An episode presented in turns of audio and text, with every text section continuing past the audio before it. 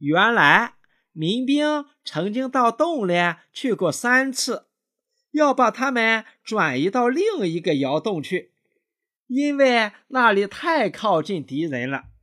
但是他们不肯转移，他们说：“咱跑不动，鬼子找不到这里的。”民兵没办法，只好叫他们好好躲着，不要暴露目标。然而有一个妇女却随便爬出来喝水了。当时旁人坚决地反对他，劝他，但是他没有听。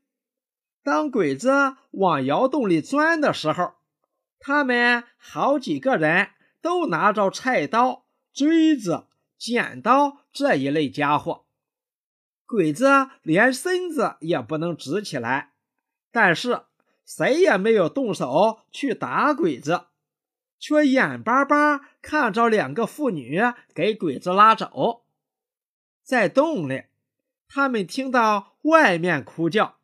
听到那两个可怜的乡亲给摔到崖底，他们很恐怖，而敌人又真的用烟火来杀害他们了。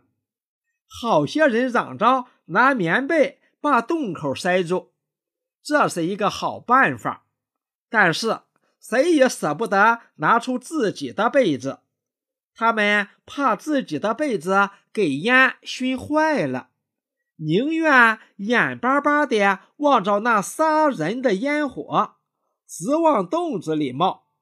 他们苟安、自私，不守公共的纪律，不敢和敌人斗争，甚至于舍不得自己的一条被子。就这样，给残酷的敌人杀害了。这一个妇女又怎么没有被杀害的呢？原来她正坐在气孔旁边。